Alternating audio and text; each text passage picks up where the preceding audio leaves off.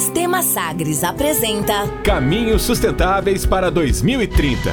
Com o professor Luiz Carlos Ongarato.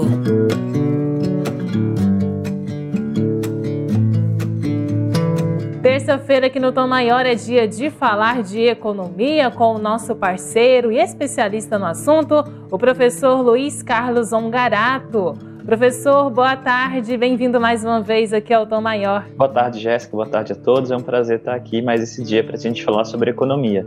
E dando continuidade, então, né, professor, a nossa série aqui do ODS 8, Objetivo de Desenvolvimento Sustentável, Emprego Decente e Crescimento Econômico. Hoje é o dia, professor, a gente falar da meta 8.8 o que, que estabelece essa meta, professor? Bom, a ONU ela é, estabelece sobre a segurança no trabalho. Então, desde questões de, de saúde, a forma como você é, é, trabalha, o ambiente, né, o conforto, a questão do risco do trabalho, e também atrelado a isso, principalmente as pessoas que estão mais vulneráveis. A ONU, por ser uma, uma, uma organização internacional, ela vai falar sobre o, o problema da migração, né, da, da, do trânsito, livre trânsito de pessoas e para também para as economias, os, os países protegerem esse trabalhador. De uma perspectiva brasileira, não é somente a imigração, mas sim todas as minorias, Jéssica. Professor, falando então a respeito da segurança no trabalho, tem tudo a ver então com esse momento de pandemia que a gente está vivenciando, né? Que com certeza afeta muito as condições de trabalho é, dos trabalhadores de maneira geral. Qual é esse cenário, professor, com a pandemia e a segurança do trabalho? Bom, a segurança do trabalho, é, de uma maneira mais tradicional, era vista apenas como os acidentes no trabalho. Tanto é que o, o IPEA ele vai medir apenas acidentes no trabalho. Mas a segurança no trabalho é algo muito maior do que isso. Envolve também a questão do, do conforto do trabalhador, a questão psicológica desse trabalhador, que é, foi muito trabalhada e deve ser ainda trabalhada ainda mais por decorrência da pandemia. É, questões, é, Jéssica, você que nos acompanha, imagine é, que dentro da, da empresa que, que você trabalha, por exemplo, você tem todo um conforto térmico, um conforto é, ergonômico dentro do, do seu escritório, por exemplo, né, ou do ambiente de trabalho que você vai, vai exercer sua profissão. Porém, quando você vai para o home office, na sua casa aquele conforto, aquela, por exemplo, até mesmo a tela do computador, né, a questão da disposição dos móveis, enfim, não está tão adequada. Isso pode levar, sim, a afastamentos, agravamentos de doença e fora a questão também psicológica, que ela também vai afetar muito na, na saúde do trabalhador e, enfim, vai comprometer. Por que, que é um desafio dentro da economia? Porque compromete o andamento natural do, do trabalho, compromete a saúde do trabalhador, a produtividade da empresa e também a relação é, de trabalho, né, trabalhador e empregador. Ainda falando de pandemia, né, professor, e esse cenário da segurança do trabalho, outro ponto que também afeta diretamente a saúde do trabalhador é essa questão das condições, as medidas é, de contenção né, em relação ao vírus que também devem ser observadas pelas empresas, né, professor? Sim, principalmente a questão de distanciamento, a questão de uso de máscaras. É, inclusive, é, já há é, jurisprudência para obrigar né, é, o trabalhador a se vacinar para não contaminar os, os, demais colegas, porque imagina, com o coronavírus, né, imagina um escritório lá com 20, 30, 40 pessoas, ou uma fábrica com 50, 60, 70, 80 pessoas, que de repente na hora de, do seu posto de trabalho, está tudo ok, consegue fazer o distanciamento. Mas e nas horas de chegada, a hora de saída, a hora do almoço? Enfim, são horas que há muito risco porque a gente não tem esse, esse controle, né? Então, é, é um problema sim, porque causa muito mais afastamentos. E isso gera custos também para a nossa Previdência, né, para o nosso INSS, é, gera custos também para a empresa por não contar sempre com seus funcionários. Então, é, esse afastamento, por exemplo, de funcionários aumentou muito, não tenho o dado exato, mas pelo que a gente levanta nas empresas, é mais do que dobrou durante a pandemia. Falando sobre a ODS 8, né, professor, de que maneira ela se relaciona com essa questão da segurança do trabalho? Bom, o DS8 vai se relacionar é, com a segurança do trabalho quando ela fala da exposição né, aquele trabalhador que ele é mais sensível. Por exemplo, é, antes da pandemia, a gente tem um no Brasil, né, era muito falado antes, a questão do trabalhador imigrante, que ele vinha, por exemplo, da Bolívia, que é um caso muito clássico do Brasil, principalmente na indústria têxtil em São Paulo, de vir para ter uma melhor condição no Brasil e ele estar exposto a uma fábrica clandestina, a uma, porque ele está inclusive em situação clandestina no Brasil, ele está sendo explorado, ele não tem é, a segurança do trabalho, não está usando o equipamento de proteção individual, está numa situação insalubre. Então a ONU ela vai falar sobre esse tipo de trabalhador. E o IPEA,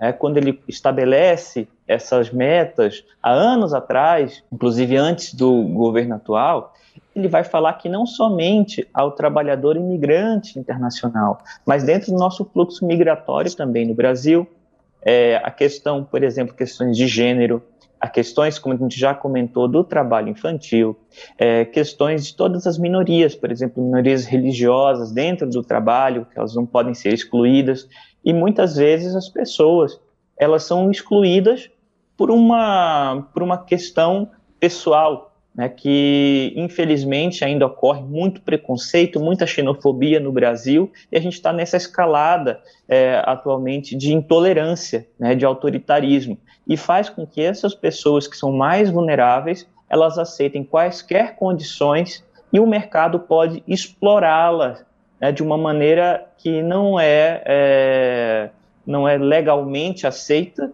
e também uma maneira desumana, Jéssica. O senhor falou bem sobre os bolivianos, tem também né, os venezuelanos, muitos vieram aqui é, devido à crise econômica no país, vieram para o Brasil em busca de oportunidades melhores de vida, de trabalho. No Brasil mesmo, como o senhor disse, né, a população do Norte e Nordeste é uma coisa histórica, né, de migrarem para é, região Sul, Sudeste. Aqui mesmo em Goiás também há muito isso. É, e qual é, como tem sido feita, professor, a fiscalização da condição de trabalho dessas pessoas? Bom, é, infelizmente, né, atualmente a gente não tem uma política migratória como a gente tinha tradicionalmente no Brasil. Se a gente for pegar, é, você que está nos acompanhando aqui, né, provavelmente se você está em Goiás, a sua família não é de Goiás, não é de Goiânia. É o imigrante que veio de algum lugar, porque a cidade de Goiânia é uma cidade jovem. Então, se você chegar, por exemplo, aos seus avós, é, por exemplo, a minha mãe e minha avó não, não nasceram aqui em Goiânia, apesar da família estar aqui. Então, tradicionalmente, por exemplo, o Brasil já recebeu é, refugiados, recebeu imigrantes de outros países, como é, da Itália, da Alemanha, né, do Japão. Tá? Então, o Brasil tradicionalmente sempre foi um país muito amigável a essa questão migratória. Só que atualmente a gente não tem uma política, a gente vê as pessoas é, os haitianos, por exemplo, chegando, os venezuelanos chegando, não tem uma política de amparo. A gente teve o colapso em vários estados fronteiriços, né, como o estado de Roraima, estado de, do Acre, estado de Rondônia, né, por receberem esses imigrantes e não ter o que fazer, porque não tem uma política federal para receber essas pessoas. Então, é, como o nosso sistema também ele permite a nossa natureza de ser brasileiro é ser um povo que é constituído de vários outros povos, isso que dá a nossa fortaleza, a gente não pode esquecer que sempre o Brasil apoiou e atualmente não está apoiando esse, essa vinda de imigrantes. E aproveitando essa, essa questão, é, Jéssica, muitos países dependem da mão de obra do imigrante para poder crescer. Por exemplo, países que não têm mais é, crescimento demográfico.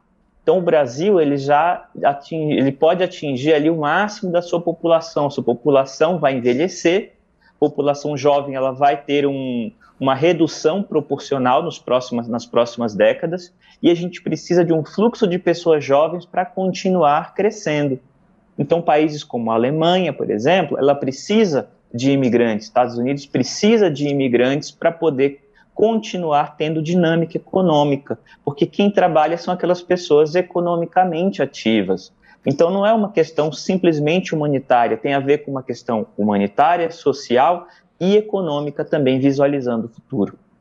Professor, o senhor mencionou aí histórico né, do Brasil ser um país acolhedor de imigrantes, pessoas refugiadas, apesar de não viver no momento né, de ainda acolher essas pessoas, elas continuam vindo, né, professor? A gente sabe que sim. E, e qual é esse cenário? Qual é o impacto disso? Bom, é, primeiramente a gente não está trabalhando é, de uma maneira a acolher essas pessoas, a entender o porquê que elas vêm a gente simplesmente deixa que elas cheguem e não damos o suporte. É, a nossa Constituição diz que qualquer pessoa dentro, inclusive estrangeiros, é, dentro do nosso solo, que eles têm direito a, a, residir, ter direito ao sistema de saúde, sistema educacional, eles podem constituir sua família aqui. Só que a gente está ferindo nossa própria Constituição ao deixar essas pessoas totalmente à mercê da sua sorte. Então, uh, é, é, fundamental que a gente tenha uma política para recebimento. Aí muitas pessoas podem questionar assim, mas é, a economia hoje a gente não tem espaço nem para os brasileiros e tem essa questão de fluxo migratório. Isso, é, você que no, nos ouve, é um discurso para fomentar a xenofobia. Independentemente da nossa questão econômica, nós devemos tratar a questão humanitária, como classicamente nós já tratamos questões de guerra civil em Angola, questões do Haiti, pacificação do Haiti. Nosso exército sempre trabalhou com essa diplomacia também para entender como contribuir para fazer a questão humanitária no mundo melhor.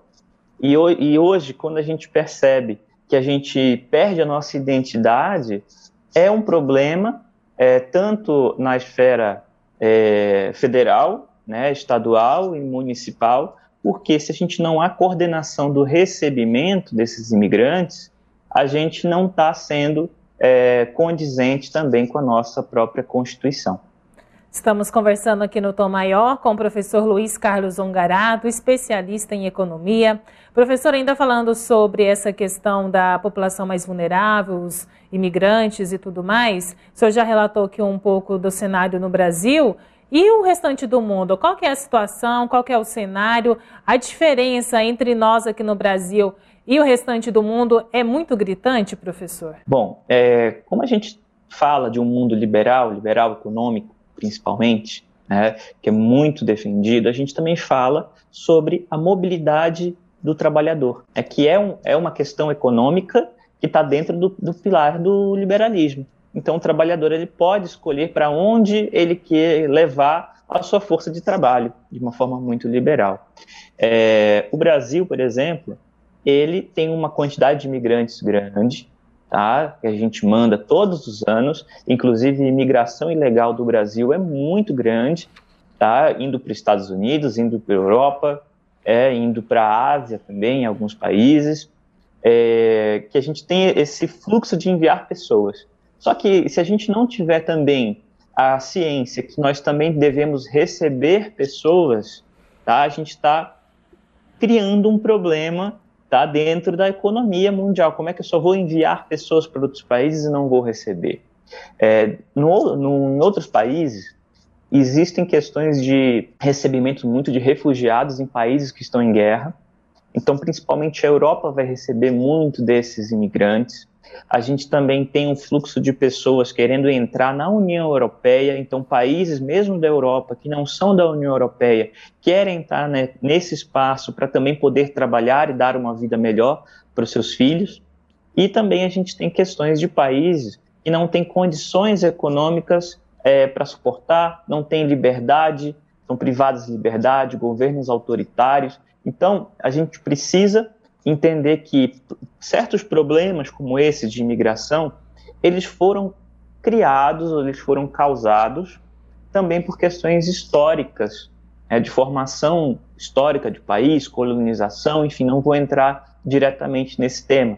Então, uh, esse país que gerou esse problema lá atrás, há um século atrás, por exemplo, ele precisa também é, dar suporte a essa solução.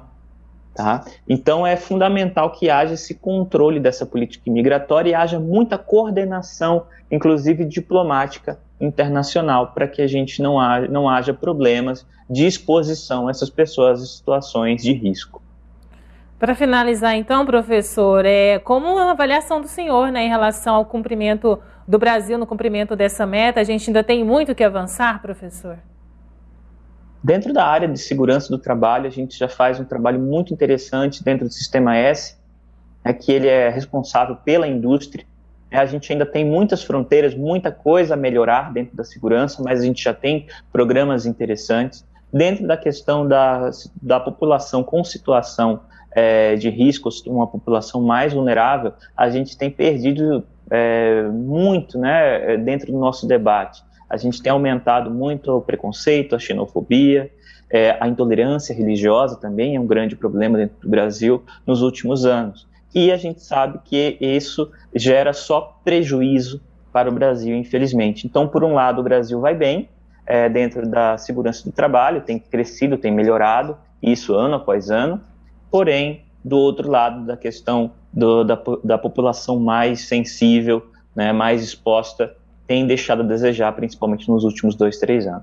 Tá certo, então, professor. Muito obrigada pela sua participação com a gente aqui no Tom Maior. Até terça-feira que vem. Até semana que vem. Tchau, tchau. Conversamos aqui no Tom Maior com o especialista em economia, professor Luiz Carlos Ongarato. Você ouviu Caminhos Sustentáveis. Sistema Sagres com base na Agenda 2030 da ONU.